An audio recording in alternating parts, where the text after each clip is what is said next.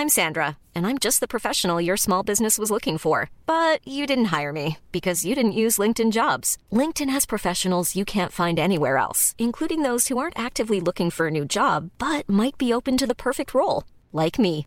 In a given month, over 70% of LinkedIn users don't visit other leading job sites. So if you're not looking on LinkedIn, you'll miss out on great candidates like Sandra. Start hiring professionals like a professional. Post your free job on linkedin.com/people today. Werbung in der Man Cave. Heute mit was ganz Speziellem für Comic-Fans, denn es gibt eine neue App in Deutschland.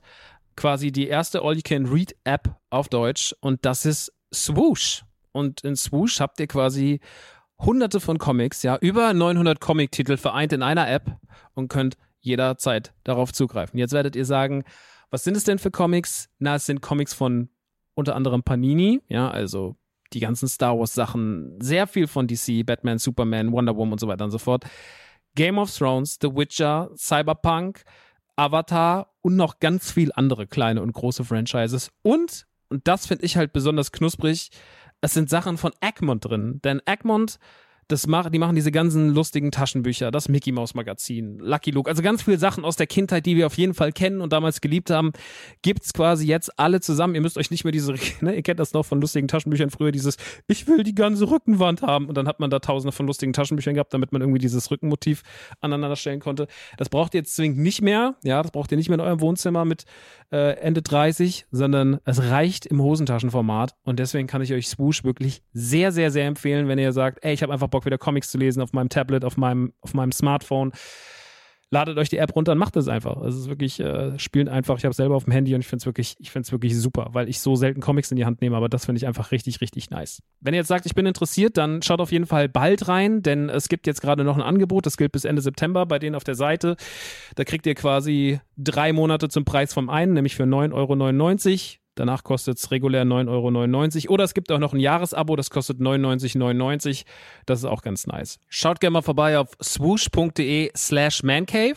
Ich finde es mega. Ich habe selber auf dem Handy drauf. Hab richtig, richtig Bock drauf, mal wieder ab und zu mal einen kleinen Comic zu lesen. Und hey, äh, vielleicht habt ihr einfach mal wieder Lust, euch in alte Geschichten aus Entenhausen, aus der Kindheit zu begeben. So, das war's auch schon von mir. Jetzt geht's weiter mit der Man Cave. Tschüssi.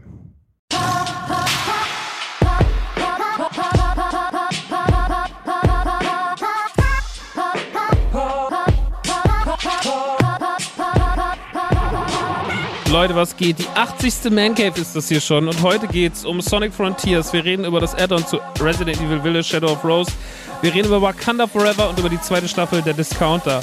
Yeah, yeah, yeah!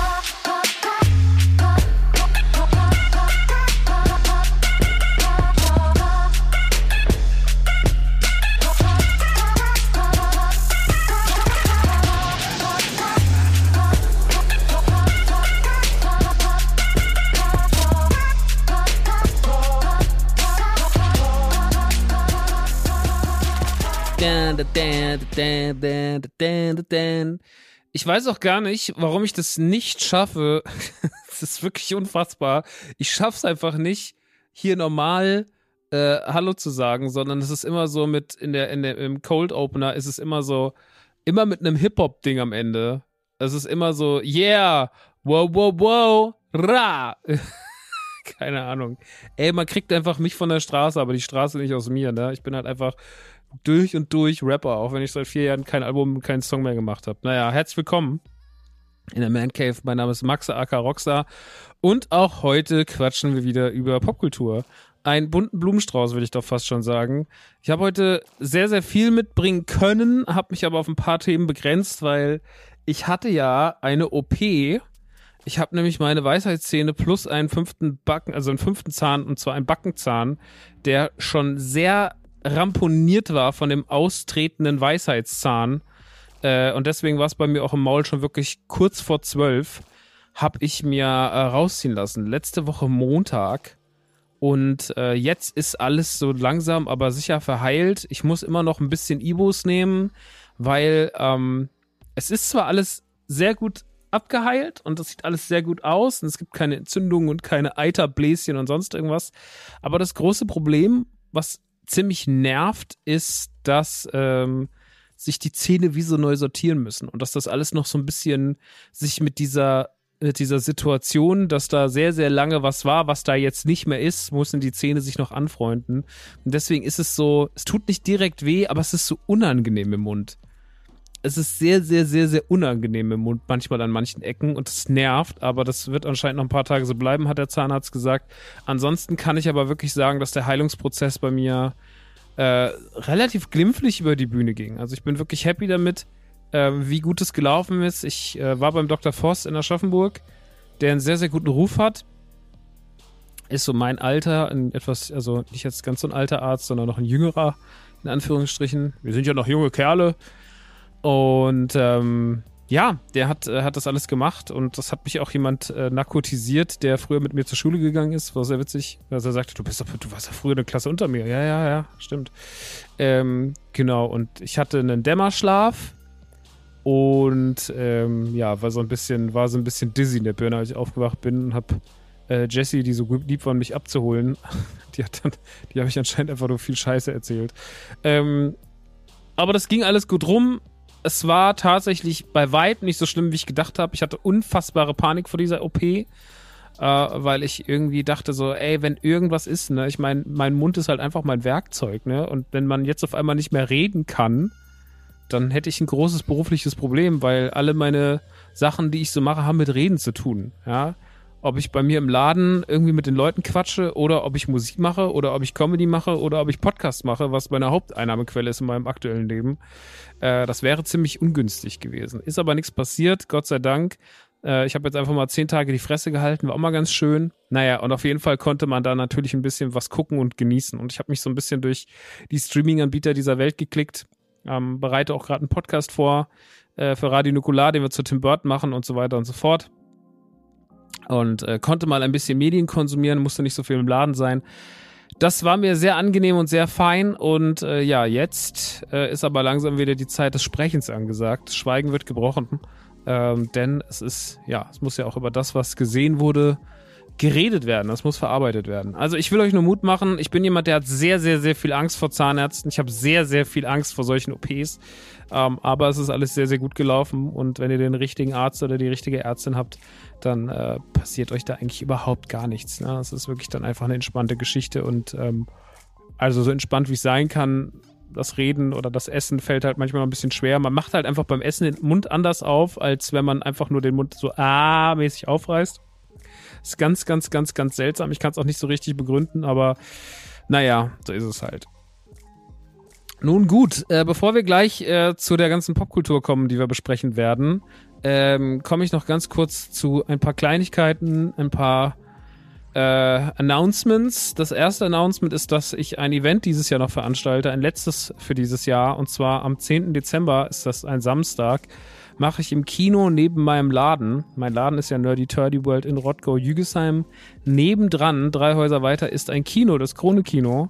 Und im Krone-Kino haben wir schon diverse Veranstaltungen gemacht äh, zum Podcast, die Sendung mit den gelben Le Leuten oder zu äh, Ghostbusters letztes Jahr oder auch schon zu Back to the Future ein Triple gemacht dieses Jahr. Und jetzt machen wir ein Gremlins Double Feature. Das heißt, wir gucken nochmal Gremlins 1 und 2 vor Weihnachten, um in weihnachtliche Stimmung zu kommen. Und da freue ich mich drauf, weil wir einfach zusammen nochmal so ein bisschen das Jahr ausklingen lassen können. Ich werde das Ganze moderieren, es gibt ein bisschen was zu verlosen. Und es gibt auch noch Tickets und ich würde mich freuen, wenn ihr vielleicht joint. Das Ganze ist, wie gesagt, am 10. Dezember. Ein Ticket kostet 25 Euro. Ihr werdet fragen, warum kosten denn zwei alte Filme 25 Euro? Naja, ist eine kleine Veranstaltung, kommen nicht so viele Leute, man muss Lizenzgebühren bezahlen für die Filme, man äh, muss natürlich das Kino, ihr wisst gerade, Kinos haben wir jetzt auch gerade nicht die aller, allergeilste Zeit ähm, Kino ist schwierig. Ähm, wir wollen natürlich auch als Veranstalter ein bisschen was dran verdienen, um wenigstens die Fixkosten und Unkosten zu decken. Designer, Kartenherstellung und so weiter und so fort. Plus dann halt noch ein paar Euro verdienen. Reich wird damit keiner, aber ähm, ja, 25 Euro muss halt sein. Und ähm, ja, wenn dann so ein Worst-Case-Szenario eintritt, wie dass nur 50, 60 Leute kommen, so, dann muss man natürlich auch irgendwie darauf gewappnet sein, dass es nicht der Totalausfall wird. Deswegen bei so kleinen Veranstaltungen, wo so vieles unsicher ist, wo man auch an so einem besonderen Veranstaltungsort ist wie Rottgau, wo jetzt, sage ich mal, nicht gerade der Bär steppt, so, ist es natürlich äh, was Besonderes. Aber ich würde mich sehr freuen, wenn ihr vorbeikommt. Es war auf jeden Fall die letzten Male immer bezaubernd schön. Es wird auch dieses Mal mit Sicherheit bezaubernd schön. Ich freue mich sehr, Gremlins 1 und vor allem 2 im Kino zu sehen, weil Gremlins 2 ist einfach so ein Stussfilm. Ähm, der macht einfach sehr, sehr viel Spaß und da freue ich mich drauf. Nun gut, ähm, das ist soweit das. Ansonsten gibt es, äh, ist natürlich jetzt, die Woche ist ja der berühmte Black Friday. In dieser Woche hier, die jetzt gerade ist, wenn diese Folge erscheint, äh, ist ja Freitag. Der letzte Freitag im November ist immer Black Friday. Ist immer ganz wichtig für die Leute. Äh, Black Friday ist auch quasi bei uns. Es darf natürlich nicht Black Friday heißen, weil den hat sich irgendein schlauer Fuchs schützen lassen und verklagt immer schön jedes Jahr alle möglichen Ketten, weil sie ihren Scheiß, Scheiß Ausverkauf Black Friday nennen. Wir nennen es einfach den Nerdy Friday, beziehungsweise die Nerdy Week und die ist auch diese Woche bei uns, bei NTG.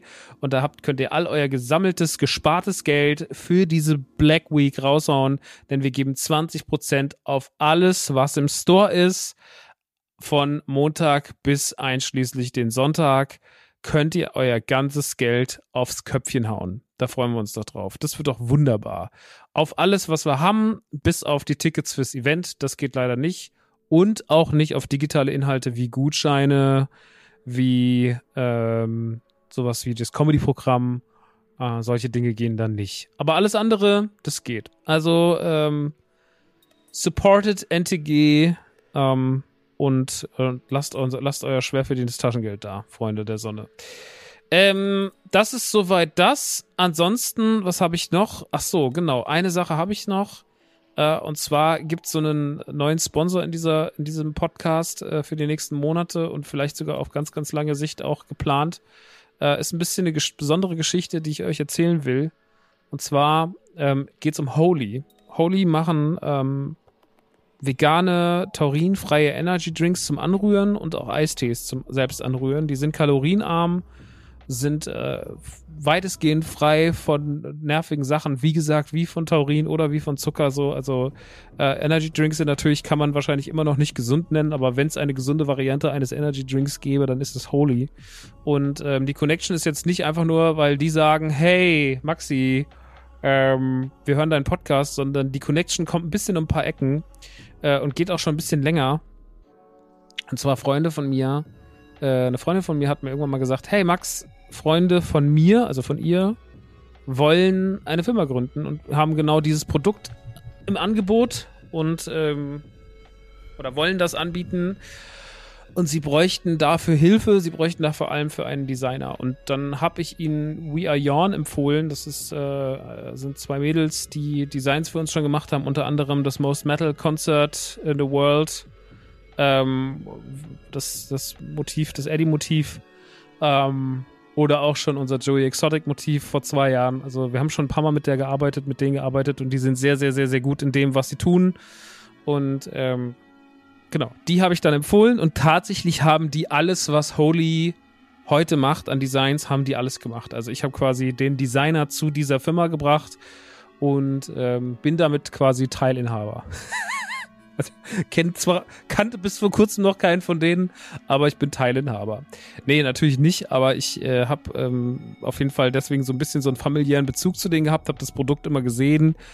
Ähm, die Grafik machen auch viel mit mir, weil ich mir gedacht habe, so hey, endlich macht's einer mal nicht so plump. Ich meine, wir müssen uns nichts vormachen, dieses ganze Anrühren von Getränken, Booster-Thema war die letzten Jahre von Skandalen geprägt Holy hat es jetzt geschafft, sich da rauszumanövrieren, beziehungsweise da nicht stattzufinden und einfach sein eigenes kleines Süppchen zu kochen und halt auf ähm, nicht auf dieses äh, Koffein und Taurin bis zum Umfallen und super tonnenweise Zucker und Gaming Booster und hier in deinem Gamingstuhl bla bla bla, sondern die ganze Kommunikation ist äh, allein schon von den Illustrationen und von der Art, wie man es angeht, was komplett anderes und äh, vor allem auch was einfach nicht so teuer ist. Ähm, deswegen habe ich gesagt so, hey, ich würde ganz gerne mit euch kooperieren. Oder sie haben auch, sie haben das angeboten. Da habe ich gesagt, ich hätte da Bock drauf. Äh, ich habe mich da jetzt durch die ganze Produktpalette getrunken. Und eine Sache kann ich schon mal sagen, gerade die Eistees haben mir letzte Woche, als ich nichts essen konnte und auch Angst hatte, mir jegliche süße Lebensmittelnummer in den Mund zu kippen, weil ich einfach zwei Tage wirklich panisch war, dass sich irgendwas entzündet, haben die mir echt ein bisschen den Arsch gerettet. Also der Apfeleistee von denen, den habe ich äh, literweise getrunken, aber es war auch wirklich sehr, sehr, sehr, sehr lecker und das Geile ist halt, dass man da auch mit äh, mit wenig, mit wenig schlechtem Gewissen trinkt oder mit gar keinem schlechten Gewissen, weil es halt keine Kalorien hat. Ja, und trotzdem sehr, sehr lecker schmeckt. Und dann habe ich mir immer so eine große Pulle angerührt, habe die in den Kühlschrank gestellt und habe die immer getrunken. Und ähm, mehr ist es halt nicht. Ne? Es ist entweder halt ein, ein weitestgehend gesunder oder nicht so schädlicher Energy Drink wie die meisten Energy Drinks da draußen. Und es ist ein leckerer Eistee und beides hat keine Kalorien. Und ähm, es ist nicht besonders teuer und schmeckt besonders lecker. Und deswegen kann ich euch das empfehlen. Das Ganze heißt Holy. Und ähm, ja, wir kooperieren jetzt mit denen nach der Test-Session. Wir haben die damals auch so eine Test-Session gemacht beim, äh, beim Autokino auf Patreon, wo wir wirklich gesagt haben: so, hey, wir fuchsen uns da rein, wir quatschen drüber, wir nehmen das mit in die Folge. Da gab es noch kein Sponsoring mit denen, da haben wir schon quasi drüber geredet. Ja, jetzt äh, sind sie tatsächlich unser Partner. Wir probieren das jetzt mal ein paar Monate aus, mal gucken, wie ihr das so annehmt. Ähm, wie es denen so gefällt, wenn sie hier stattfinden. Und ähm, ja, dadurch, dass halt der Bezug so ein bisschen besonderer ist, äh, finde ich das irgendwie schön und dass ich da halt so quasi meine, meine empfehlenden Hände mit im Spiel hatte. Auch wenn ich natürlich nichts dazu beigetragen habe, außer zu sagen, guckt euch doch mal die Designer an. Aber das ist schon schön. Und da arbeiten viele liebe Leute dran. Und ähm, die genießen einen sehr, sehr guten Ruf und arbeiten auch bis dato mit sehr coolen Partnern zusammen. Zumindest habe ich von noch keinen schlechten was mitbekommen.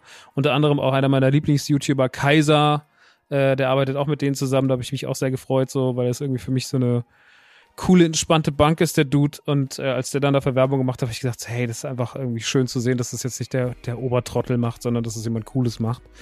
Ähm, ja, ich kann es euch nur sagen, checkt's mal ab wir werden jetzt so ein bisschen gemeinsam, werde ich euch da ranführen. Ähm, werde das auch mal hier vielleicht in live in der Sendung immer mal wieder schlürfen, weil es halt einfach angenehmer ist, als immer nur pures Wasser zu trinken, wenn es ein bisschen Geschmack hat. Ähm, habe mir jetzt auch meine Lieblingssorten, die ich aus dem Testing habe, habe ich dir jetzt alle nochmal in so großen Dosen schicken lassen. Die kommen jetzt die Tage an. Dann wird das hier auf jeden Fall noch regulärer, äh, noch regelmäßiger getrunken, weil ich habe alles, was ich an Testvorräten hatte, habe ich tatsächlich einfach leer geschlürft.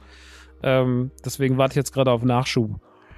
Naja, wenn ihr darauf Bock habt, wenn ihr das mal ausprobieren wollt, die haben so kleine Testpäckchen, die kosten gar nicht viel und äh, sogar haben wir mit Mancave noch einen 5-Euro-Gutschein, das heißt jetzt halt noch weniger. Ich glaube, die kosten 17,99 regulär und wenn ihr jetzt noch die 5 Euro von uns abzieht, dann zahlt ihr nur 12,99 Euro. Ähm, könnt euch ja mal auspro könnt euch mal rumprobieren. Ja, gibt auch Klamotten von denen mit den Designs von den We Are Young Girls, äh, die sind auch sehr, sehr schön. Es gibt Shaker, es gibt noch Flaschen mit Glas oder mit Plastik. Ähm, ich habe mir natürlich eine Glasflasche bestellt, ist ja klar. Was habe ich denn mit Plastik im Hut, Leute? was, hab, was hab ich denn? Ach, warte, meine Funkowand ist auf mich gekippt. Ähm, naja, gibt einen Code dafür, Mancave. Einfach das Wort Mancave groß geschrieben. Ähm, wenn ihr Lust drauf habt, ist auf jeden Fall sehr zu empfehlen, wenn ihr Bock auf was äh, Leckeres, Süßes ohne Kalorien habt und vielleicht mit ein bisschen Energieschub, ohne dass ihr euch Taurin, Red Bull, äh, Zuckerplörre in den Kopf schüttet. Nun gut, ähm, das war jetzt alles zu allem anderen. Und dann würde ich sagen, kommen wir mal zum Teil der Popkultur, weil da ist doch heute schon ein bisschen was äh, los. Ja, ähm, ich habe natürlich noch, ich hatte ja in der letzten Ausgabe gesagt, dass ich Ragnarok noch nicht ganz durch hatte.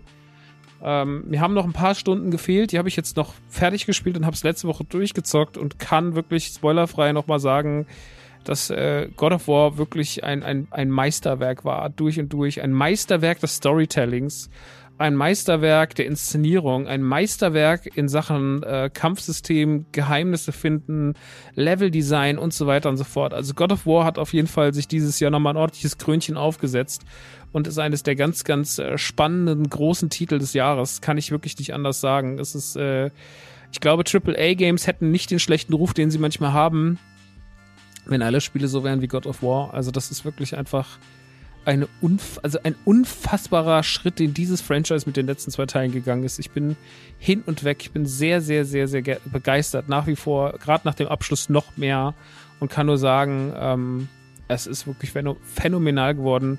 Ich hoffe, ihr habt damit eine sehr, sehr gute Zeit und wenn ihr eine PlayStation 5 oder auch eine 4 habt, ist das Ding hundertprozentige Pflicht, sofern es irgendwie euer Genre ist, wirklich. Ähm, ich habe auch Plague Tale noch mal ein ganzes Stück weiter gespielt. Da bin ich immer noch nicht am Ende. Das, das zieht sich wirklich zum Schluss hin wirklich noch mal doll, muss ich leider sagen. Ähm, ich bleib im größten Teilen bei meiner Kritik von vor zwei Ausgaben, muss aber sagen, ähm, dass es im Gegensatz zum ersten ein bisschen gestreckter ist. Also es gibt ein paar super schöne Passagen, wo man auch sich so ein bisschen offener bewegt. Also jetzt nicht Open World, um Gottes Willen, aber wo die Level nicht ganz so schlauartig sind und wo es noch so ein paar schöne Geheimnisse gibt und ein paar schöne Momente, wo man was entdecken kann, ähm, die auch ein bisschen ruhiger erzählt sind, wo das Spiel ja schon immer so ein bisschen durchpaced. Ähm, aber es muss auch sagen, manchmal ist es ein bisschen nervig und auch vielleicht auch manchmal ein bisschen unfair. Und da habe ich so ein, zwei Stellen schon gehabt, die mir nicht so viel Spaß gemacht haben. Also die große Euphorie, die ich beim ersten Teil hatte, habe ich beim zweiten Teil nicht die ganze Zeit. Ich mag es aber immer noch sehr, sehr gern und halte es immer noch trotzdem für ein Top-Action-Adventure äh, 2022. Aber ja, gerade zum Schluss hat es mich echt nochmal überrascht, dass es sich so zieht im negativsten Sinne. Aber dann hat es auch wieder Passagen, die so wahnsinnig geil und crispy sind und die so viel Spaß machen und die so gut sich erzählen. Hat ja auch eine geile Story, ne? Das macht ja auch einfach Bock so. Ähm, ja, da nach wie vor immer noch eine Empfehlung, aber ich wollte noch sagen, so leider gab es so ein paar Kleinigkeiten, die meinen Gesamteindruck von der knappen ersten Hälfte oder vom ersten Drittel geschmälert haben. Aber es ist nicht viel und es ist nach wie vor immer noch Gut. Gut. Dann würde ich sagen, fangen wir nicht mit den Games an, sondern wir, ach, wir machen so immer so ein bisschen im Wechsel. Ich würde sagen, wir fangen mit einer Serie an, die aus Deutschland kommt, ähm, die ich euch, glaube ich, schon mal vor ein paar Jahren, nee, letztes Jahr müssten wir schon mal vielleicht hier drüber geredet haben. Ich weiß nicht, ob ich es damals hier mit reingebracht habe, ich glaube, es war hier im Podcast. Äh, die Rede ist nämlich von den Discountern. Das ist eine, eine Mockumentary, die auf Amazon Prime läuft. Und ähm, es ist so ein bisschen, läuft so ein bisschen unter der, unter der Flagge von, von äh, Christian Ulms Produktionsfirma. Ähm, und das Ganze ist inszeniert von den Belton-Brüdern, ähm, Emil und Oscar, die auch selber mitspielen, sowie Bruno Alexander, der auch Teil der Serie ist. Letztes Jahr im Dezember kam die erste Staffel raus und jetzt im November kam knapp ein Jahr später die zweite Staffel raus und die, die Discounter dreht sich in bester Stromberg-Manier und bester Mockumentary-Manier um einen ganz runtergefickten, also wirklich kann man es nicht anders sagen, äh, Supermarkt, äh, Feinkost äh, Kolinski heißt der, der aber überhaupt nicht so aussieht und alle Mitarbeiter, die da so sind, sind eher, eher so, ja, ich sag mal, halb motiviert. Ähm, der der ähm, Chef Thorsten ist so ein bisschen wie Stromberg auch schon ein Typ, der sich wichtiger macht, als er ist. Ähm, bisschen vertrottelter aber auch ist. Vielleicht auch ein bisschen herzlicher ist als Stromberg. Also es ist kein kompletter Stromberg-Abklatsch, aber es gibt auf jeden Fall Parallelen. Äh, ansonsten gibt es noch sehr, sehr viele, sehr, sehr viele äh, Mitarbeiter, die äh, innen, die alle irgendwie jünger sind, die aber sich teilweise nicht so cool verhalten. Ähm, einer der absoluten, einer der absoluten Highlights ist Jonas, der der Security-Mann, das ist äh, von der Statur her alles andere als eine Security. Das ist ein ganz unsicherer, ähm, dünner Typ, der homosexuell ist, der nicht viel Erfahrung mit, mit sozialem Miteinander hat, der sehr, sehr viel Angst hat, der also überhaupt nicht das ist, was er vorgibt zu sein, äh, nämlich ein Security. Wir haben ähm, Peter, das ist so ein bisschen der, ein bisschen der, der Schroffe, wir haben äh, Pina, das ist so ein bisschen gespielt von Clara Lange. Das ist eine, ja, sie wird, glaube ich, immer wieder als Pferdemädchen beschrieben und ähm, ist vielleicht auch ein bisschen der optische Eindruck. Sie ist natürlich sehr strebermäßig unterwegs, ist so ein bisschen, sie, die Leute ecken nicht direkt die ganze Zeit mit ihr an, sondern verstehen sich auch schon irgendwie miteinander. Aber sie ist trotzdem auch so ein bisschen ähm, die, die ein bisschen ambitionierter handelt. Auch wesentlich ambitionierter handelt als ihr Chef. Ähm, dann gibt es noch Lia, gespielt von Maria Bloch, äh, Marie Bloching. Ähm, die ist immer so ein bisschen, ist immer so mein Crush in der Serie. Ich glaube aber von vielen, vielen auch, anderen auch. Dann gibt es noch Flora äh, von Nura gespielt. Nura ist eine Rapperin, ähm, die ziemlich, ziemlich, ziemlich, ziemlich coole Saus. Ähm, ich mag die echt gern.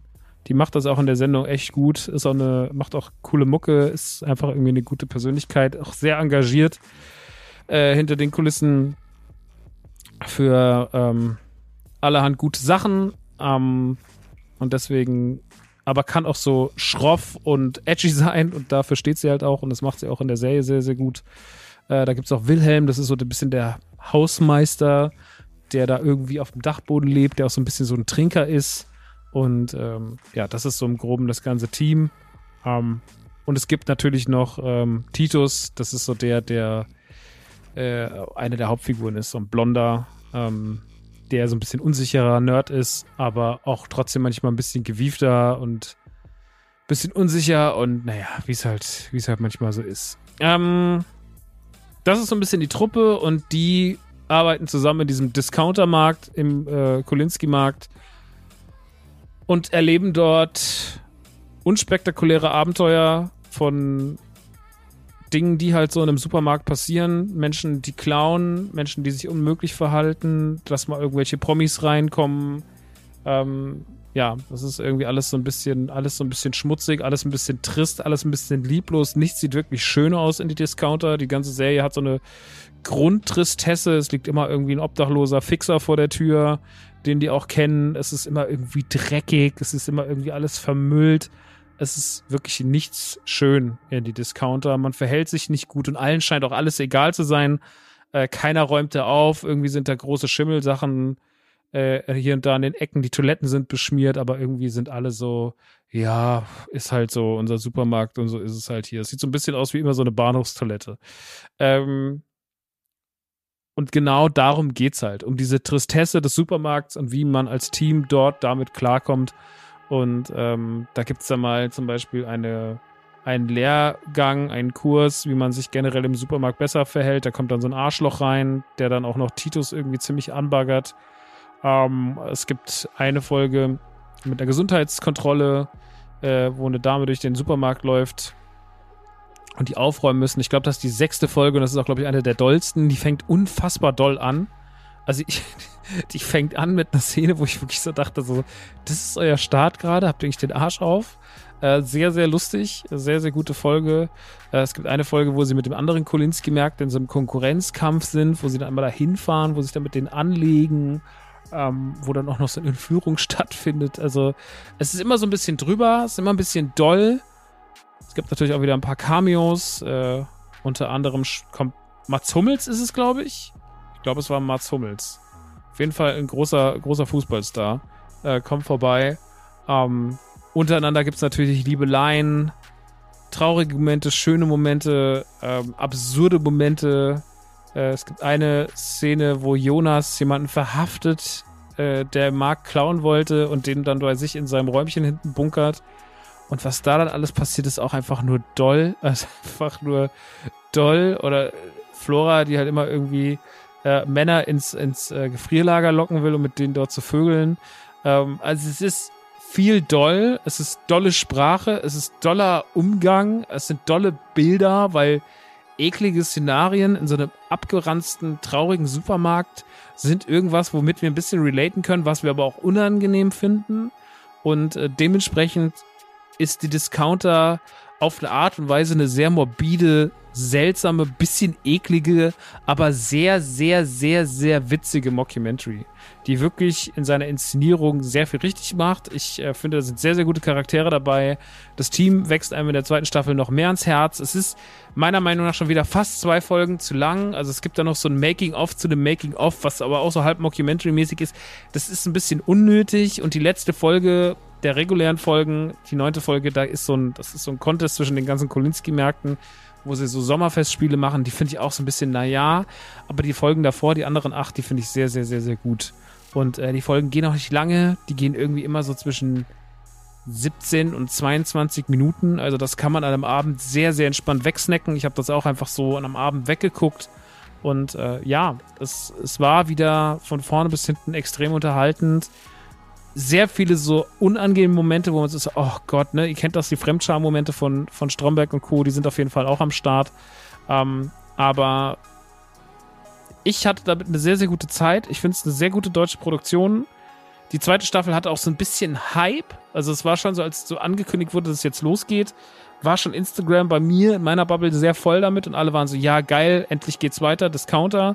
Ähm, also da kann ich schon sagen, das ist schon für die Leute ein Ding. Und äh, so war es auch für mich. Ich habe mich wirklich sehr gefreut. Hab die direkt am Release-Tag weggesnackt und ähm, ja, jetzt freue ich mich auf die dritte Staffel, wenn sie kommen sollte. Ich kann es euch auf jeden Fall sehr empfehlen. Ähm, 20 Folgen sind es insgesamt an der Zahl, beide Staffeln. Und wie gesagt, bei der Länge habt ihr die an einem Nachmittagabend komplett weggeguckt oder an zwei schönen Abenden auch. Aber äh, wie gesagt, wenn ihr so ein bisschen mit Fremdscham-Problemen habt, müsst ihr mal selber klarkommen. Das ist teilweise schon doll und manchmal ist das auch doller als Stromberg, finde ich persönlich. Ähm, aber die Kritik, äh, dass es ein Stromberg-Abklatsch ist, die habe ich ein paar Mal gehört. Ähm, die ist mir zu oberflächlich und die stimmt mir auch nicht. Ich finde, dafür macht die Serie zu viel Eigensinniges richtig. Dafür hat sie sehr gute Charaktere. Und äh, Stromberg ist jetzt auch schon wieder ein paar Jahre rum. Und Mockumentaries gibt's halt einfach auch schon in den Staaten, zum Beispiel wie Sand am Meer. Und da kann man ja auch nicht immer nur sagen, ja, nur die Office zählt. Sondern man muss ja auch sagen, wir öffnen uns für ein paar andere Sachen. Und Discounter macht da sehr viel richtig. Und deswegen, ähm, ich glaube, da könnte man viel schlechtere äh, äh, Sachen machen als, als das. Und deswegen ähm, von mir ganz klar eine Empfehlung, die Discounter auf Amazon Prime Staffel 1 und jetzt neue Staffel 2. Gut, das war das erste kleine Häppchen, was ich euch hinschmeiße. Das zweite kleine Häppchen, was ich euch hinschmeiße, ist ein DLC zu einem Spiel, was wir letztes Jahr besprochen haben, was sehr, sehr gut weggekommen ist in meinen Jahrescharts auch. Und das ich rede ist von Resident Evil Village. Und ähm, damals auf der E3 wurde in dieser wahnsinnig unspektakulären Capcom-Präsentation, damals wo, was lief da nochmal? War das, war das Phoenix Wright? Ich glaube, es war Phoenix Wright, wo diese, wo diese Präsentation von Phoenix Wright so viel zu lange ging und wir waren alle so, wie kann man denn so lange Phoenix Wright zeigen? Das war ja völliger Quatsch. Ähm, das war, das war, äh, das war furchtbar. Ähm, und damals haben wir irgendwie alle gedacht, wir erfahren mehr zu Resident Evil. Äh, haben wir aber nicht wirklich, sondern es wurde nur gesagt, äh, ja, Leute, äh, Resident Evil kriegt auch ein DLC, das haben wir jetzt entschieden, die Woche so ungefähr. Und das war so vor eineinhalb Jahren und jetzt ist das DLC draußen, so 14, 15 Monate später. Und ähm, ich habe mich schon gefragt, wie das so wird, weil ich nicht wusste, ob die Zeit vielleicht für wir fangen jetzt an und jetzt ist es da ein bisschen zu kurz ist. Und jetzt habe ich das gespielt, war natürlich als großer Resident Evil Fan äh, wahnsinnig aufgeregt. Ich freue mich sehr auf Resident Evil 4 Remake nächstes Jahr, kommt ja im März, glaube ich, wenn ich mich nicht täusche, März April so um den Dreh. Äh, Freue ich mich tierisch drauf, habe ich richtig, richtig krass Bock draus. Wird auf jeden Fall für mich nächstes Jahr schon mal ein fettes Highlight. Nächstes Jahr eh viele Horrorspiele auf der Uhr, auf die man sich freuen kann. Horrorspiele haben ja gerade wieder so ein bisschen so ein Comeback, was ich sehr, sehr, sehr begrüße. Dieses Jahr kommt nach Callisto Protocol, im Januar kommt Dead Space Remake raus. Ähm, Resident Evil 4 kommt, Silent Hill 2 kommt. Also es kommen viele, viele äh, großartige Remakes raus. Und da habe ich natürlich mega Bock drauf. Ähm, ja, und ähm, so freue ich mich doch auch, äh, oder habe ich mich doch sehr gefreut, dass es ein, wenigstens ein DLC kommt, was jetzt so ein bisschen die Zeit überbrücken soll. Und äh, es dreht sich um Rose, die Tochter von Ethan, äh, die wir am Ende vom, vom Village schon gesehen haben und äh, soll ihre Geschichte erzählen. Und ich war sehr gespannt, was es ist. Die Geschichte ist die, dass Rose Kräfte hat, äh, folglich vererbt von der Familie, mit denen sie aber nicht klarkommt und auf die sie keinen Bock hat und die sie eigentlich loswerden will. Und dann sitzt sie auf einer Bank und redet mit jemandem, der sagt so, hey, ich weiß, du willst das loswerden und es gibt eventuell was, was dir dabei helfen kann, dass du deine Kräfte loswirst. Und dann geht sie in ein Labor und dann steht da so ein Glas mit so einer Masse drin. Es ist so eine wabernde, pulsierende Masse. Und er sagt, setz dich zu denen und geh auf die Reise und du wirst dann in dein Inneres reisen und du wirst äh, dort vielleicht auf die richtigen Ebenen stoßen, die dich dann davon befreien können, dass du deine Kräfte verlierst. Und das macht Rose auch ähm, und landet sehr schnell in einem Bereich, das geht dann in gruselige Ebenen. Und sie landet dort, wo wir schon mal waren, denn sie landet im Schloss der Lady Dimitrescu aus Resident Evil Village wo sie zwar nicht mehr unsere alten Antagonisten verfolgen, aber wo es irgendwie neue Methoden gibt. Ähm, sie muss da irgendwie fliehen. Es gibt einen Oberbösewicht. Äh, sie muss landet erstmal in so einem Kerker. Es sind so komische Schleim. Blutbündel, überall und Schleimmonster, die sie verfolgen.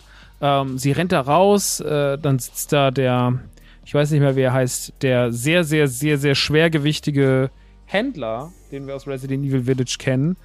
Der sitzt dann dort, hat so eine Maske auf, wie in so einem Swinger-Club und äh, lacht sie aus und sagt, ähm, mach dich, mach dich gefasst, du gehst auf die, du wirst gejagt und so und sie läuft dann durch dieses riesige Schloss, äh, das Demetrescu-Schloss und muss halt irgendwie einen Ausweg finden, weil äh, es gibt so einen Kristall, der halt helfen kann, ihre Kräfte zu verlieren und den muss sie ergattern und der liegt in der Mitte vom Raum, aber dafür müssen Rätsel gelöst werden. Und da startet dann quasi das Spiel so richtig und man fängt wieder an, durchs Schloss der Demetrescu zu laufen. Und ähm, das ist ein bisschen. Also, ich finde es ein bisschen faul, weil ich mir gedacht habe, okay, kommen dann noch neue Bereiche hinzu oder kommt noch irgendwas, was ich noch nicht kenne? Irgendwelche Ecken, gibt es neue Türen? Und das ist leider gar nicht so. Also das ganze Spiel, und das zieht sich dann auch noch durch weitere Bereiche, denn das ist nicht der letzte Bereich, den ihr besucht, sondern ihr kommt dann auch in das berühmte Puppenhaus aus Resident Evil Village, was ja ein sehr, sehr, sehr nervenaufreibender, grauenvoller äh, Abschnitt war. Auch da kommt ihr nochmal hin und ihr kommt noch in andere Passagen, die ihr schon kennt. Und das ist alles cool und das macht alles Spaß, weil es Resident Evil in seiner Quintessenz ist. Es müssen wieder Türen geöffnet werden, es müssen Rätsel gelöst werden, es geht wieder in gewisse Räume rein, wo ihr Kleinigkeiten erledigen müsst. Es gibt ein paar Schleichpassagen. Ähm, und das macht alles Bock, das ist alles cool, aber es ist halt gar nichts Neues. Es ist eigentlich gar nichts Neues und dann gibt es einen Abschnitt, der ist ein bisschen neuer. Das ist, wenn ihr aus dem Puppenhaus rauskommt, oder wenn ihr den Aufzug wieder hochfahrt. Ähm, und dann kommt ein, paar, kommt ein Abschnitt, den es so noch nicht gab und der ist relativ schwach. Weil das ist so ein sneaky Part und der ist nicht wirklich total toll erzählt, sondern der ist so, ja, okay. Ja, okay. Und auch der ist optisch jetzt nicht, äh, dass man sagt, krass, noch nie da gewesen, sondern der greift auch nur Elemente aus, auf, aus die wir schon kennen ähm, ein bisschen anders interpretiert. Aber es ist auf jeden Fall wahnsinnig voll gemacht, weil man sich einfach nur auf Szenarien verlassen hat, die es schon gibt. Und das erklärt natürlich auch die kurze Haltbarkeit oder die kurze Produktionsart, weil man natürlich sich nur auf Dinge gestützt hat, die man schon kennt. Und das ist natürlich ein bisschen schade, weil äh, da hätte ich jetzt persönlich ein bisschen mehr erwartet, dass es ein bisschen mehr Background gibt und ein paar Sachen passieren, ja, die ich noch nicht habe kommen sehen in dem Spiel unterm Strich macht der ganze Dimitrescu-Part mega Bock. Trotzdem, äh, also wo man im Schloss ist, weil er sehr Resident Evil ist, sehr, sehr Resident Evil ist mit seinen ganzen Schlüsseln und Monstern und Jumpscares und so weiter und so fort. Das finde ich sehr gut. Das hat mir sehr gut gefallen. Der zweite Part, wie gesagt, im, im, im Puppenhaus, äh, da finde ich den ersten Teil gut, auch wenn der sehr ähnlich ist zu dem, was wir schon kennen. Da gibt es eine Passage, die nervt unfassbar. Ich sag nur die leuchtenden Augen. Ihr werdet wissen, was ich meine, wenn ihr dort seid. Der zweite Part nach den leuchtenden Augen ist noch der nervigere. Er ist nicht schwierig, aber er ist nervig gemacht, weil er nicht handwerklich nicht gut ist. Er ist gameplay-technisch nicht gut und sauber. Ähm, das haben sie nicht gut gemacht. Und der dritte Part ist dann nicht mehr so lang und der Endkampf ist okay. Ich sag mal, vier Stunden, vier Stunden fünf Stunden, dann ist das Ding durch. Wenn ihr jetzt gerade erst Resident Evil Village gespielt habt vor ein paar Monaten und das noch sehr, sehr frisch in eurem Kopf, dann kann ich euch fast nicht raten, das zu machen, weil ihr wahrscheinlich nur enttäuscht seid, weil ihr gerade erst das sehr gute Grundspiel gespielt habt und jetzt werdet ihr einfach in Szenarien, vor denen ihr, wo ihr noch ein paar, vor ein paar Wochen im Besser wart, werdet ihr wieder reingeschmissen und sollte einfach nochmal die gleiche Nummer ziehen für mich als jemand, der Resident Evil Village das letzte Mal gespielt hat, als es rauskam, also äh, habe es ja durchgespielt in der Release-Woche und seitdem habe ich es halt dann, ne, habe ich dann zugemacht, weil ich spiele sowas meistens kein zweites Mal, nicht weil ich es nicht gut finde, sondern einfach, weil dann wieder was anderes kommt. Ne, man will ja mal, kommt die Serie, der Film, die meisten Spiele spiele ich deswegen meistens nur einmal durch. Ähm, aber da ist es halt so, da habe ich dann, ist es schon ein bisschen was her und dann ist es auch cool, das wieder zu erleben und nochmal ins Schloss zu kommen und sowas. Und man erinnert sich zwar immer noch an alles, weil das irgendwie eine sehr einprägsame Umgebung ist, ähm, aber weil ich, äh, aber weil es halt auch so viel Spaß macht. Dementsprechend, ähm, ja, es ist ein okayes DLC. Es haut mich nicht vom Hocker. Es wird, glaube ich, niemanden vom Hocker hauen. Es ist ein bisschen faul in der Produktion. Ähm, es gibt mir jetzt auch nicht so super viel Aufschluss über Rose. So, also am Ende gibt es noch ein paar Story-Elemente, die sie ganz gut rausarbeiten, rund um Ethan, so um ihren Vater. Das finde ich ganz cool gemacht. Aber ansonsten finde ich's, ähm, es ist eine nette kleine Zeitüberbrückung. Es ist eine kleine nette Zeitüberbrückung für das, was uns erwartet, wenn es jetzt äh, Richtung Release von Resident Evil 4 geht. Äh, da freue ich mich doch sehr, sehr drauf und deswegen war das jetzt irgendwie auch ganz schön. Es hat jetzt irgendwie nichts schlecht gemacht, aber ich sag mal, in der sehr erfolgreichen Serie Resident Evil, ja, und seit Resident Evil 6 verkraftet ist, haben wir eigentlich stets gute Resident Evil Spiele präsentiert bekommen.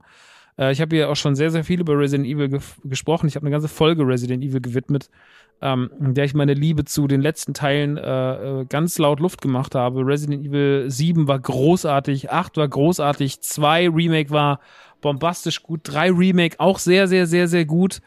Naja, und jetzt ähm, ist halt dieses DLC da und es ist halt ganz nett, aber naja, es holt jetzt keinen hinterm Ofen hervor nach so vielen Topspielen, die die letzten Jahre kamen und wo jetzt ja auch das nächste Topspiel mit Resident Evil 4 ansteht. Deswegen guckt mal rein. Man kann es gespielt haben, man muss es nicht gespielt haben. Auch für Leute, die gerade ein bisschen Resident Evil Flair in ihrem Leben brauchen, ist es auf jeden Fall gut. Gerade wenn Village auch schon ein bisschen was her ist. Wenn ihr Village erst vor ein paar Wochen oder Monaten durchgespielt habt, lasst erstmal die Finger von. So wichtig ist es tatsächlich nicht. Ist ein bisschen faul, das Ganze. Aber trotzdem für zwischendurch ich fand's ganz nett, ich fand's ganz gruselig, aber naja, ich werde auch nicht mehr nachts um 2 Uhr mich dazu entschließen, solche Sachen anzumachen. Das war auch wieder sehr, sehr, sehr, sehr dumm. Ja, es ist 2 Uhr nachts, Samstag. Was mache ich denn jetzt? Ach, ich guck mal das DLC rein. Viertelstunde haben wir ausgemacht. Also, nee, das ist heute nichts mehr für mich. Ähm, naja, so ist es nun. So viel zu Resident Evil Village Shadow of Rose, dem DLC. Und damit kommen wir wieder einmal zu Marvel in der Man Cave. Es tut mir leid für die Leute, die gar keinen Bock auf Marvel haben, aber Marvel ist ja wirklich eine, eine sehr, sehr fleißige, fleißige Produktionsfirma, wenn es um Filme und Serien geht. Äh, also gerade die letzten zwei Jahre waren sehr, sehr vollgepackt, äh, was manchmal auch an der Qualität genagt hat, wie wir in der letzten Ausgabe äh, schon besprochen haben, als es um She-Hulk ging.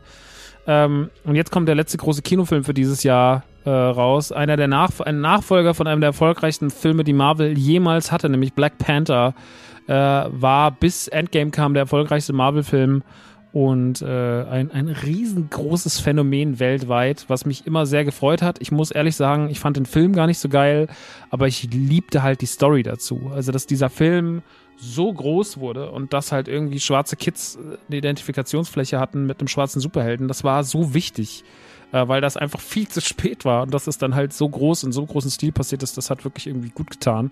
Ähm, leider hat Ryan Kugler, der den Film inszeniert, äh, dieses Mal eine etwas schwierigere Aufgabe, denn er muss nicht nur ähm, den Tod eines Superhelden ver verarbeiten in seinem neuen Film, sondern er muss auch gleich den Tod des Schauspielers Chadwick Boseman verarbeiten, der im Sommer 2020 an Darmkrebs verstorben ist, ich glaube mit 43 Jahren. Ähm, war eine unfassbar tragische Geschichte, die alle sehr, sehr, sehr, sehr mitgenommen hat. Viel zu jung von uns gegangen, sehr guter Schauspieler, sehr viele coole Sachen gemacht und halt auch einfach Identifikationsfläche für ganz viele Kids da draußen. Ja. Ähm, das muss alles in diesem Film verarbeitet werden. Wie schreibt man den Helden raus? Wie verabschiedet man sich ordentlich von jemandem, der diese Rolle angenommen hat, ohne ihm irgendwie oder seiner Verwandtschaft irgendwie auf den Schlips zu treten? Und wie bringt man trotzdem die Geschichte voran und wie geht man all das an? Das ist natürlich ein sehr, sehr großes Aufgabenfeld, das man da bewerkstelligen muss. Wahrscheinlich, weil die Planung von Black Panther 2 mit Chadwick Boseman in der Hauptrolle auch schon weit fortgeschritten war. Ähm, ich meine, wir haben da mal keinen Einblick, wie viel die dann schon hinter den Kulissen wissen über den gesundheitlichen Zustand oder ob man sich schon Anfang 2020, als man gemerkt hat, so hey, äh, dem geht es sehr, sehr, sehr, sehr schlecht. Ähm, ob man das dann alles erstmal ohne ihn planen wollte, da habe ich keinen Einblick rein, da möchte ich mir nichts anmaßen. Ich stelle es mir nur alles ziemlich schwierig vor, weil ja nicht nur die Arbeitsebene dazu kommt, sondern auch noch die emotionale Ebene. Ich meine, die haben irgendwie schon zusammen an Film gearbeitet, das ganze Team am Black Panther 1 gemacht, haben natürlich auch an Endgame und äh, Infinity War mitgearbeitet, wo ja auch alle drin waren. Und ich glaube, für so ein Team, man mag sich gar nicht vorstellen, ähm, wenn sich da alle einigermaßen mochten, was das für eine emotionale Bürde ist, die man da mit sich rumträgt. Ähm, Black Panther 2 hatte also einen, einen schwierigen Start oder eine, einen, einen, schwierigen Boden, auf dem er kreiert wurde. Das wurde da nicht leichter, als äh, die Hauptdarstellerin, wie heißt sie, Letizia Wright, äh, die die Shuri spielt, eine Figur, die wir im Film auch und den anderen Filmen auch sehr, sehr mochten, die sehr, sehr cool, sehr, sehr tough ist. Ähm, die Schwester von T'Challa, ähm, deren Schauspielerin Letizia Wright hatte vor einem Jahr allen ein bisschen Sorge gemacht, ob sie jetzt hier irgendwie die neue Gina Carano wird, weil sie plötzlich auch so ein bisschen anfängt, sie will sich nicht impfen lassen und so und äh, bis heute ist es ein komischer Fall, weil da nicht mehr so viel drüber geredet wurde. Leute haben das auch gesagt, so, hey, du musst den Film canceln, die kann da nicht rein. Da habe ich gedacht, naja, also einen Film canceln, weil jetzt jemand sagt, sie lässt sich nicht impfen, so eine Milliarden, äh, Milliarden nicht, aber so eine millionenschwere Produktion dann zu canceln, halte ich auch für doll. Ähm, man sollte den Fall aber trotzdem öffentlich behandeln, weil er halt einfach, ich meine, sie ist ein Idol für die Kids, ne? So. Ähm, und das, das sollte man dann schon irgendwie ernst nehmen. Ähm, Disney hat das nicht so richtig aufgearbeitet, was da passiert ist. Das ist okay, finde ich. Ähm, weil es hier auch um was anderes geht. Aber es war natürlich damals von einem Jahr, als Corona noch ein bisschen anderen Stellenwert hatte als heute. Und als uns allen die Schwurbler eh noch mehr Sorgen gemacht haben, als sie es heute tun. Äh, ein Jahr später wissen wir es ein bisschen besser. Aber damals hat es uns irgendwie. Das war schon sehr beunruhigend. Letizia Wright war auf der D23 auf der Bühne, hat einen verhaltenen Applaus bekommen und hat sich auch selber sehr, sehr ruhig verhalten. Als hätte der Disney-Chef äh, Bob Chapek vorher nochmal gesagt, pass mal auf, ähm, Fräulein, das war nix, ne? So, so als so, sie war so ein bisschen wie, als Oliver Pocher damals von Harald Schmidt den Einlauf bekommen hat. War gesagt, die kleine miese Type. Ich glaube, so muss es ungefähr gewesen sein.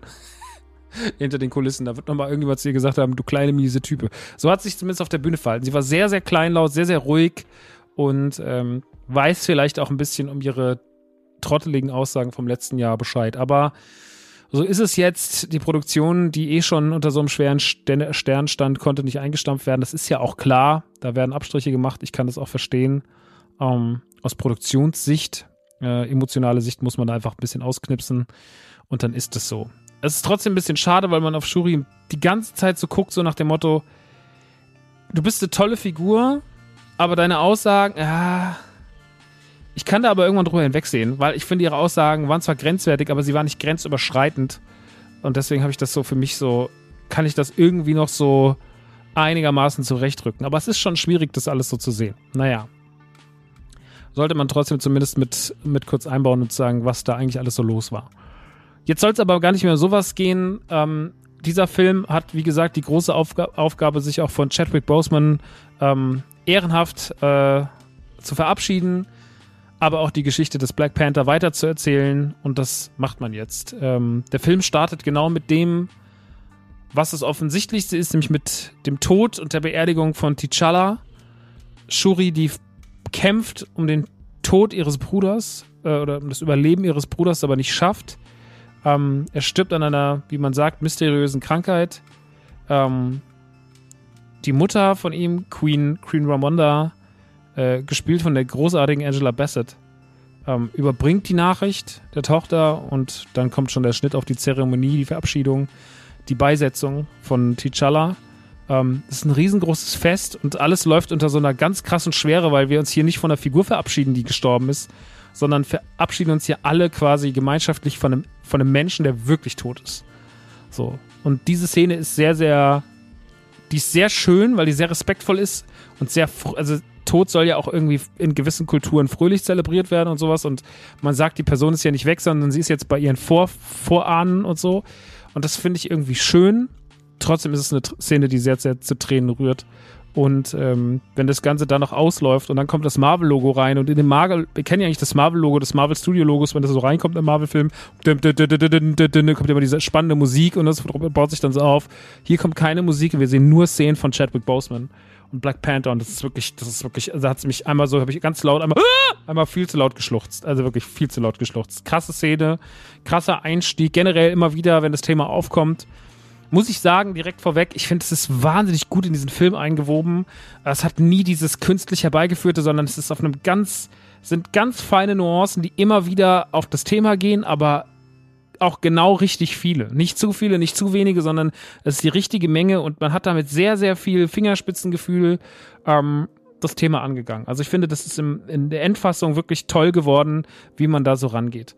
Ähm, nachdem das Intro kam, ist dann quasi ein Jahr vergangen und Queen Ramonda sitzt vor der, vor der UN und muss sich dafür ähm, rechtfertigen, dass sie das einzige Land sind, das ja Vibramium hat. Heißt das Vibramium? Ich vergesse immer den Namen von diesem, von diesem Zeug. Ähm, aber naja, es ist auf jeden Fall dieses ne, Vibramium, glaube ich. Ähm, dass sie die einzigen sind, die das noch haben und das nicht rausrücken und dann erklärt sie das halt auch so, ey, ihr seid doch die, die damit Scheiße bauen. Wir sind's doch nicht. So, wir passen doch nur drauf auf und wir wollen nicht, dass ihr ganzen Staaten, die USA und Co., was wird das in euren Händen? Ihr würdet doch wieder alles nur kaputt machen, so.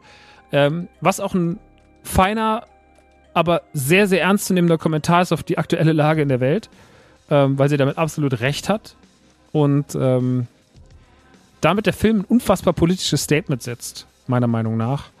Wir sehen dann auch, wie eine Regierung, ich, ist nicht so richtig klar wer, ich glaube, es ist die US-Regierung, versucht, ähm, an die Vorräte zu kommen auf einer Station, aber es nicht schaffen.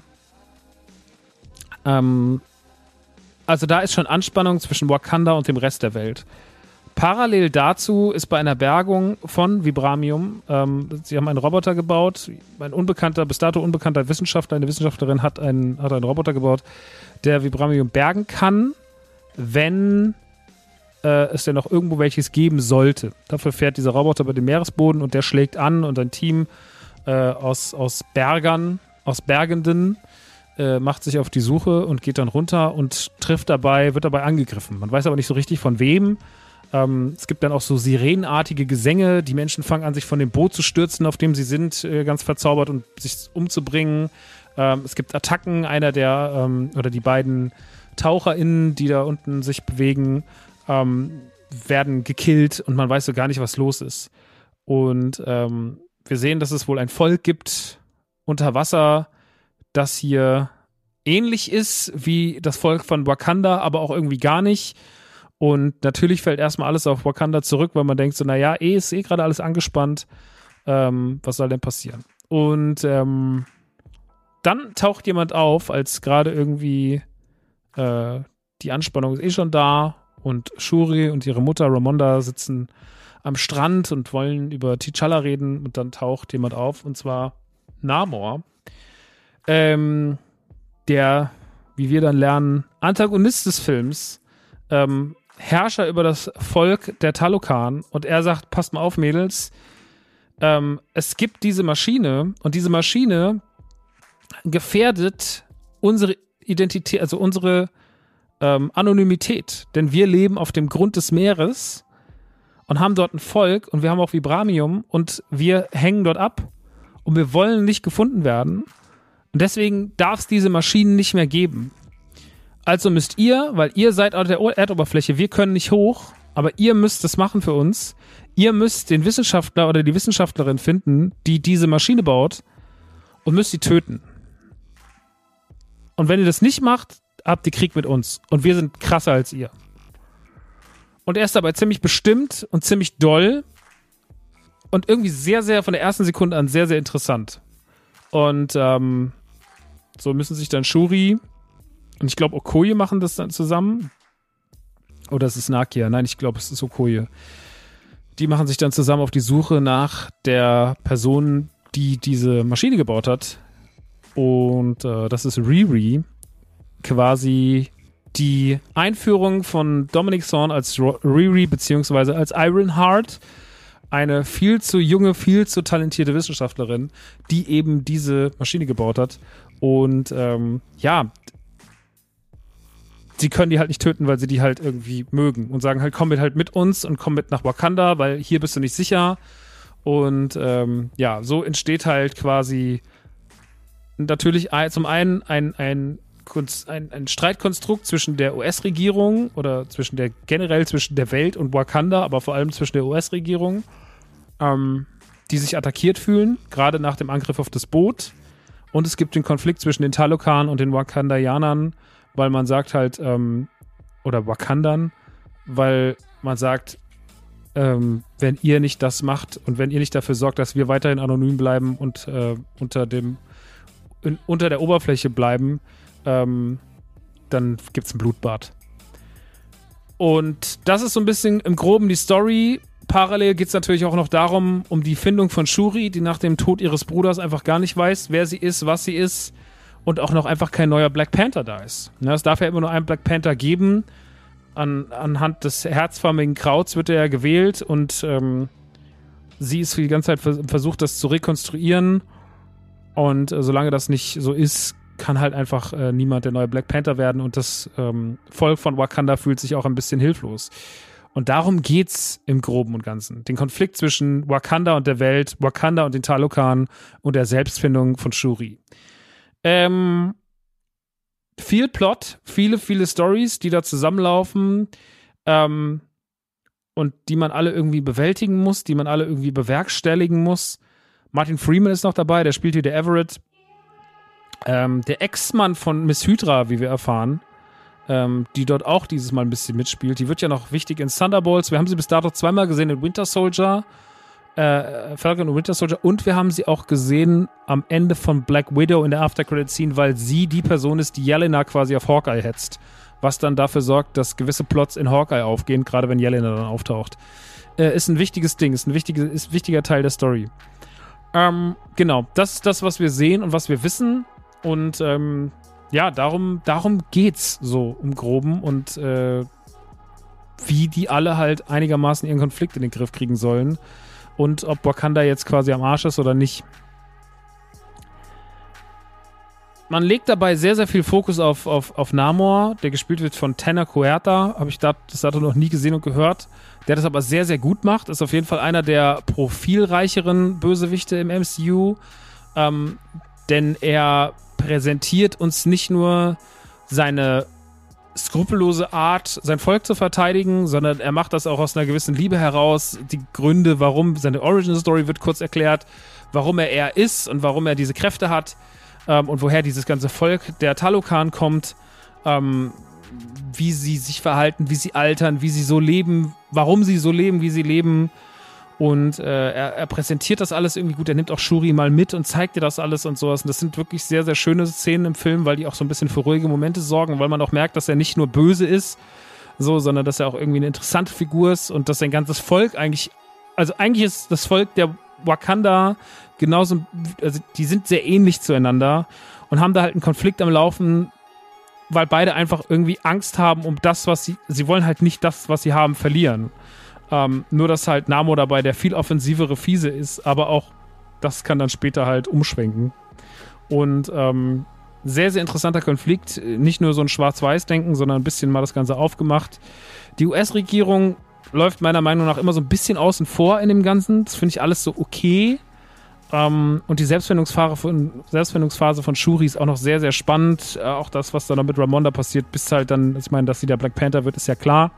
Aber wie das dann dahin kommt, ist auch sehr spannend, auch wenn das manchmal an ein, zwei Stellen ein bisschen, ein bisschen hektisch erzählt ist. Äh, Im ganzen, Großen und Ganzen finde ich Black Panther 2, Wakanda Forever, also ich muss jetzt mal ganz kurz sagen, wie meine Gefühle im Vorfeld waren. Ich war so ein bisschen lustlos. Ich hatte so den Trailer gesehen und fand den irgendwie ganz gut. Das sah alles schön aus, der war super inszeniert. Ähm, war ein geiler Trailer, aber ich war so, hey, ich weiß nicht. Ich mochte den ersten Black Panther nur so halb. Also ich, wie gesagt, ich mag die Geschichte dahinter und dass der so erfolgreich war und dass das so eine wichtige Figur war für die Kids, aber ich äh, finde den Film handwerklich und sowas nicht so richtig toll und fand auch die Story nicht so richtig geil. Und ähm, eh das, was ich in der letzten Ausgabe angesprochen habe, so ein bisschen diese, ja, ich will es jetzt nicht die Marvel-Müdigkeit nennen, aber natürlich diese viele Output und dieses Jahr war das wirklich ein quantitativer und kein qualitativer Output, meiner Meinung nach. Ähm, bis auf so Tor vielleicht noch, aber ich Doctor Strange nicht gut, Miss Marvel nur so, naja, She-Hulk okay, Moon Knight meiner Meinung nach eine Katastrophe, ist halt alles so ein bisschen so, hm. Und ich war so, ey, wenn der jetzt auch blöd wird, dann ist es der dritte, ist es, oder ist das schon die vierte Enttäuschung so ungefähr dieses Jahr? Weiß ich nicht. Ähm, und ich muss sagen, ich finde den richtig, richtig gut. Der hat mich heute richtig krass überrascht im Kino, weil der sehr emotional ist der ist auch ein bisschen funny, aber der ist vor allem irgendwie sehr geht sehr ehrenvoll mit dem ganzen Thema um. Dann finde ich eh, und das ist das Geile, die große Stärke von diesem ganzen Wakanda-Thema, es hat alles halt sowas Erhabenes. Es hat alles sowas, also dadurch, dass man sehr viel mit Elementen der afrikanischen Kultur spielt, weil man sehr, sehr viel respektvolle Einflüsse mit einbaut, ähm, ist das eh alles schon so unfassbar erhaben und vom Vibe her ganz anders als das, was wir so kennen. Und ähm, das mag ich total gern und das hat mir in dem Film noch besser gefallen als in seinem Vorgänger, wie man damit so umgeht. Gerade in diesen ganzen Zeremonien und alles rund um den Tod von T'Challa finde ich großartig gemacht. Ähm, ich mag auch Shuri als Figur nach wie vor sehr gerne. Queen Ramonda ist eine großartige Figur. Namor ist ein interessanter Bösewicht. Ayo ist eine geile Figur, Nakia ist eine geile Figur, Okoye ist eine geile Figur. Also wir haben so viele interessante, Mbaku ist eine geile Figur. Wir haben sehr, sehr viele gute Figuren mit Profil in Black Panther, mehr als in vielen anderen Marvel-Filmen. Und ähm, er ist sehr rund in der Art, wie er sich erzählt. Er hat so nicht dieses Problem, was viele Leute mit Thor hatten, dass sie irgendwie nicht so richtig greifen können, was das für ein Genre ist, sondern es ist zwar ein straighter Marvel-Film, aber er hat Herz und er hat er hat viel, viel, viel Substanz und mehr Substanz als die meisten, meisten Actionfilme in dem Genre. Ähm, und da macht sich dann auch wieder so, das macht den Unterschied zwischen einem guten Actionfilm und einem sehr, sehr, sehr, sehr guten Actionfilm. Und das würde ich schon eher in zweite Kategorie stecken, weil halt einfach das Drumherum stimmt. So, das Drumherum des Character Writings, der Inszenierung, der Musik, der Ideen, der Besonderheit, das ist alles irgendwie schön inszeniert und es macht alles irgendwie Spaß. Und das rechne ich, das rechne ich dem Film hoch an. Und das macht er auch dieses Jahr von allen Marvel-Produktionen am konsequentesten und am besten. Ich würde sogar sagen, dass es vielleicht der beste Marvel-Film ist seit Endgame. Ja, vielleicht ist es schon so. Weil er einfach sehr gut in dem ist, was er will. Und das gefällt mir persönlich sehr gut. Ich gebe ihm zwei Minuspunkte oder zwei Abzüge in der B-Note. Das eine ist, dass CGI teilweise wieder ziemlich tölpelhaft aussieht. Ähm, es gibt ein paar Szenen, die einfach nicht schön aussehen. Ähm, nicht so schön, wie es der Film verdient, meiner Meinung nach. Der Film hatte einfach, der Film hat mehr verdient, sagen wir, wie es ist. Das ist ein bisschen schade. Das ist aber okay. Und ich finde, dass ein, zwei Sachen, gerade wenn wir von der Formation von Shuri zum Black Panther reden, ein bisschen schnell gehen. Manchmal ist der Film so ein bisschen storymäßig, bisschen, dafür, dass er so lange geht, dann doch ein bisschen flott an ein, zwei Stellen. Nicht so auffallend wie in anderen Filmen, aber manchmal so ein bisschen flott. Und das finde ich persönlich ein bisschen, äh, ja, nicht schade, aber da hätte ich mir vielleicht für, die eine, für so eine wichtige Szene ein bisschen mehr Ruhe gewünscht. Äh, das sind aber meine einzigen Kritikpunkte. Ansonsten ist es ein sehr, sehr schöner Film, der ganz respektvoll mit dem ganzen Thema Chadwick Boseman umgeht, der ein gutes Action-Level hat, der ein paar geile Szenen hat, der interessant gemacht ist, der uns Sachen zeigt, die wir so noch nicht gesehen haben und uns wieder eine Facette vom MCU präsentiert, die ich mag. Ähm, und die ganze Wakanda-Thematik finde ich eh mal geil, weil sie halt einfach irgendwie so cool inszeniert ist. So, das ist irgendwas, was gefällt mir einfach sehr, sehr, sehr, sehr gut. Und ähm, das ähm, zum Beispiel finde ich das ganze pakistanische in Miss Marvel, das hat mir am Anfang gut gefallen, wurde mir aber zu klischeebeladen im Laufe von Miss Marvel. Und ich finde, der Film hier macht das einfach mit mehr Fingerspitzengefühl. Da ist einfach Ryan Kugler der Richtige für den, für den, für den, für den Film, weil er einfach viele, viele Dinge richtig macht, die andere Regisseure, Regisseurinnen bei so einem Film, bei so einem Thema anders gemacht hätten. Und das gelingt ihm sehr, sehr gut und sehr, sehr respektvoll und das rechne ich dem Film hoch an.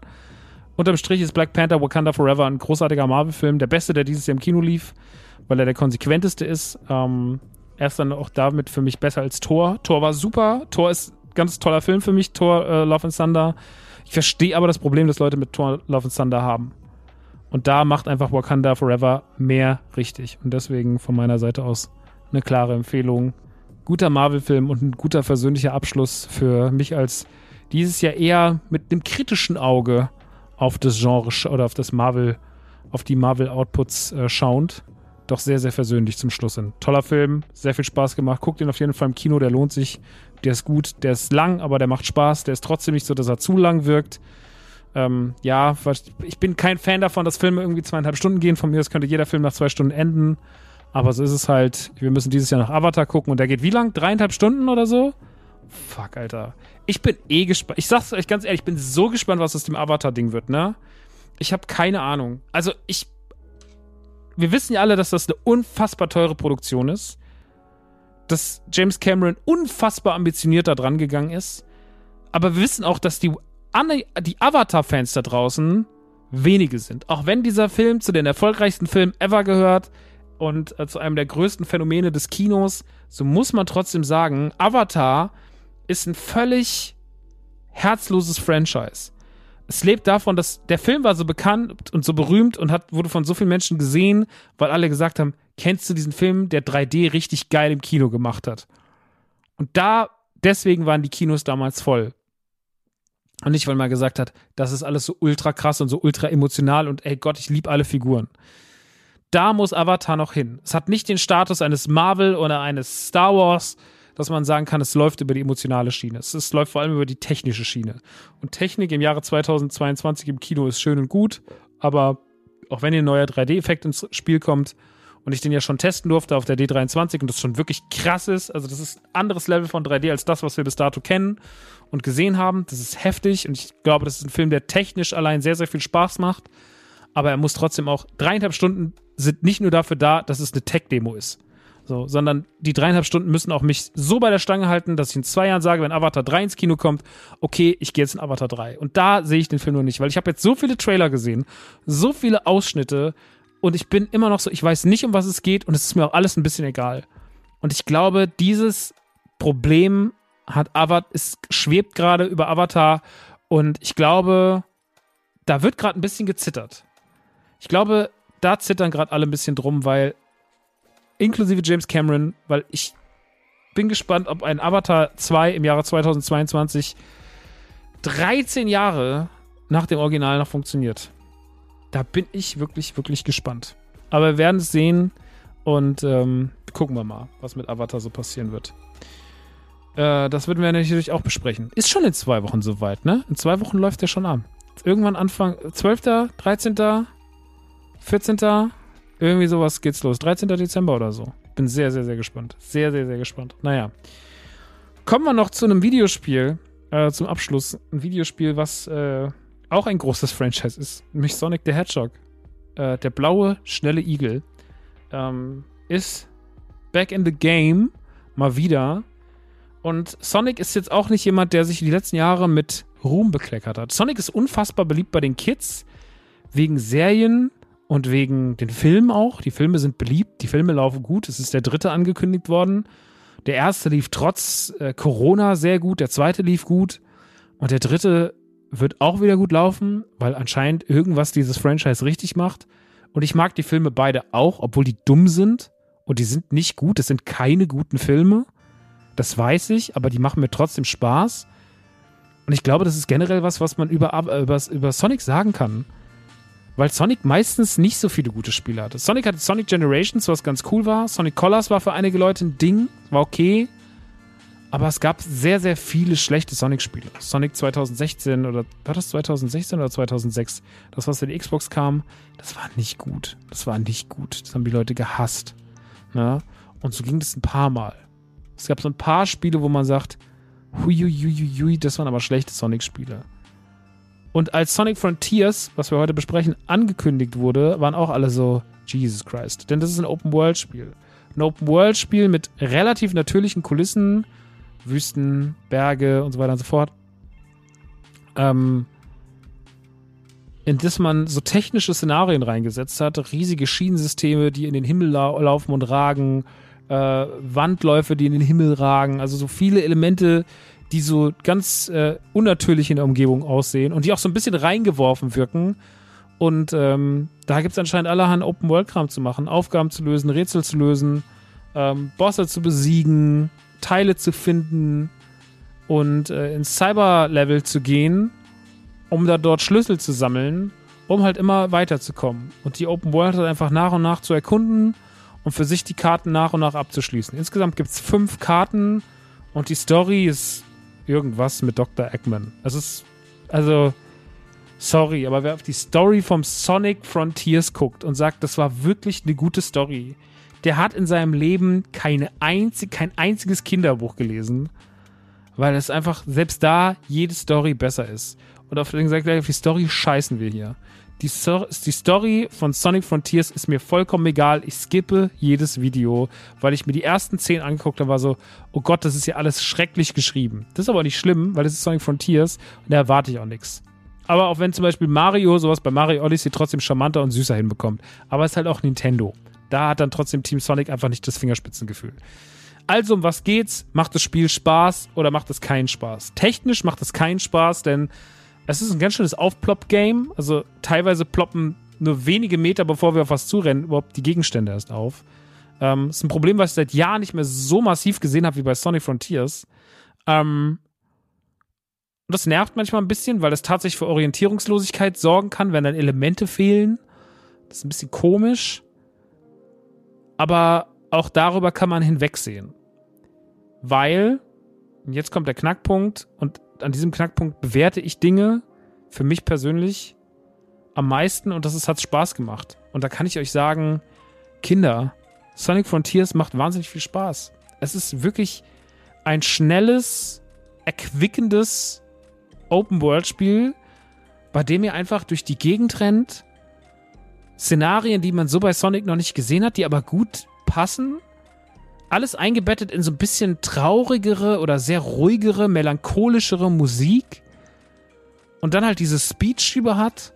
Dazwischen Kämpfer hat, die, sag ich mal, mehr schlecht als recht sind. Meistens. Ein paar sind auch sehr, sehr gut. Und ähm, das bringt man da alles irgendwie so über die Bühne. Und hat damit einfach irgendwie eine gute Zeit. Und das ist was, was mir wirklich Spaß macht. Weil die Aufgaben sind klein, aber fein. Es gibt viel zu entdecken, es gibt viel zu sammeln. Ähm, es gibt folglich auch viel Gamerscore zum Einsammeln, was mir immer gut gefällt. Äh, da kann man ein bisschen was, da kann man sich ein bisschen was in die Tasche stecken. Ähm, es gibt die Cyber-Level, das sind quasi klassische Sonic-Level, wie wir aus den letzten Jahren aus den Sonic-Spielen kennen, in gut. Äh, die sind nicht so lang. Äh, da muss man ein bisschen was sammeln. Muss immer in jedem Level vier Aufgaben erledigen, in jedem Cyber-Level.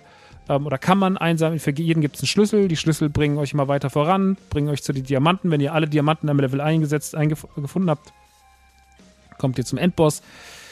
Und so funktioniert die ganze Mechanik. Ähm, in den Cyber-Level müsst ihr das Levelende erreichen, ihr müsst die fünf roten Taler einsammeln, ihr könnt das alles auf Zeit spielen und wenn ihr ein A-Rank kriegt oder ein S-Ranking, dann ähm, kriegt ihr noch einen und dann müsst ihr noch äh, Ringe einsammeln, eine gewisse Anzahl, 80 Stück oder sowas.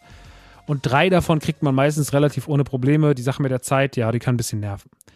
Ähm, aber macht nichts. Das ist äh, jedem selbst überlassen. Man muss es auch nicht machen. Das, äh, man kann auch andere Sachen dafür erledigen ja, Minispiele finden. Man kann sich die ganze Zeit irgendwie leveln. Man wird ständig belohnt, weil man halt immer irgendwelche Sachen findet, die kann man wieder zu den Kogos bringen.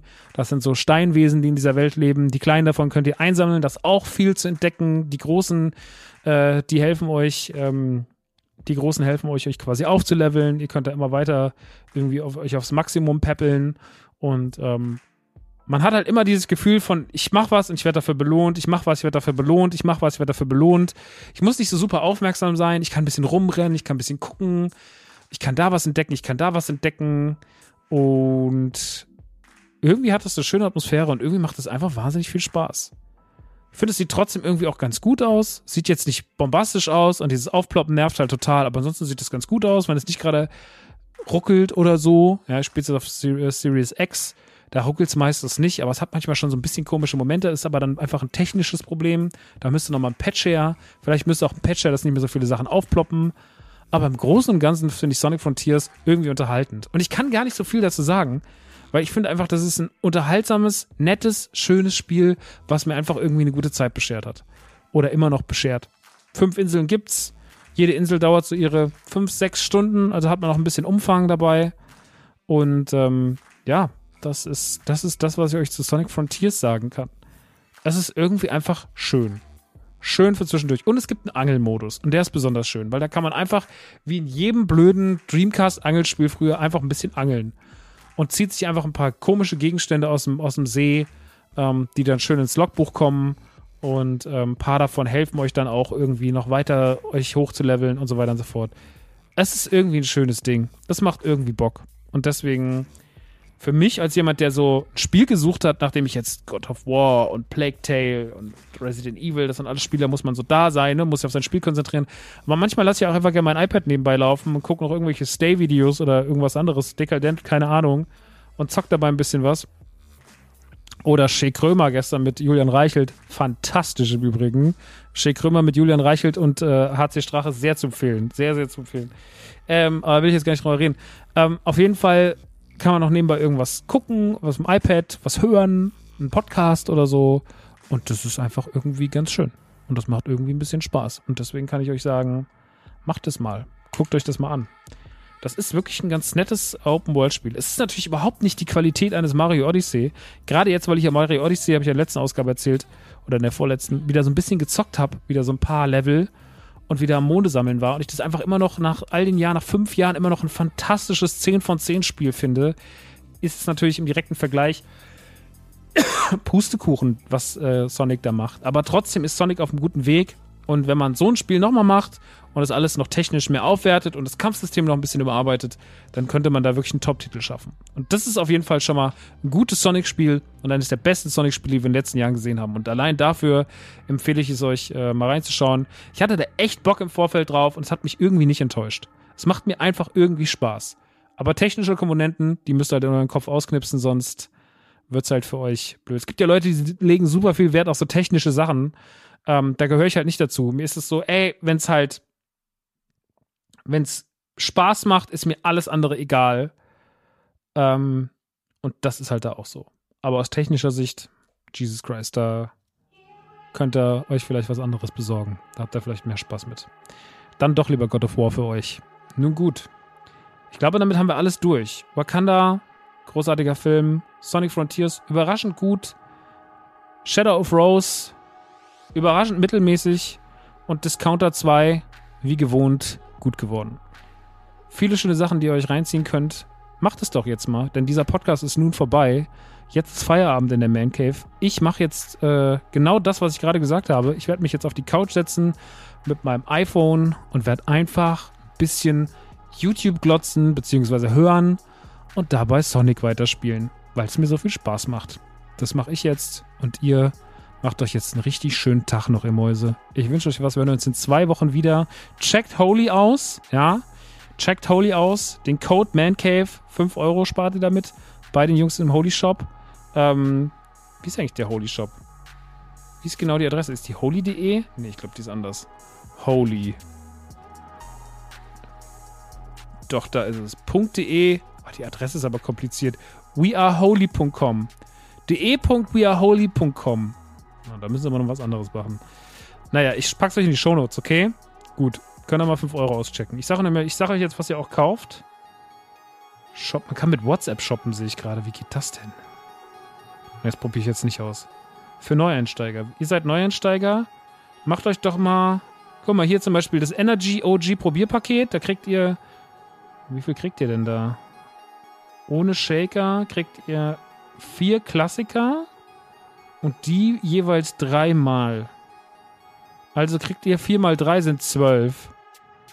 Und dann zahlt ihr dafür 16,99 Euro minus 5 sind 11,99. Euro. Gratis Versand. 11,99 Euro gratis Versand, Leute. Das macht er jetzt mal. Das ist wirklich, das ist jetzt wirklich nichts Tolles. Trustpilot sagt auch, gute Bewertung, 4,5. Das ist doch toll. Leute, ich würde sagen, das macht er jetzt mal schön. Und ähm, supportet die. Supportet das. Und Athletic Greens auch. Und mich auf Patreon. Und geht auf geht, kommt zum Gremlins-Event. Und kauft euch was bei der Nerdy Week. Oh Gott, das ist einfach.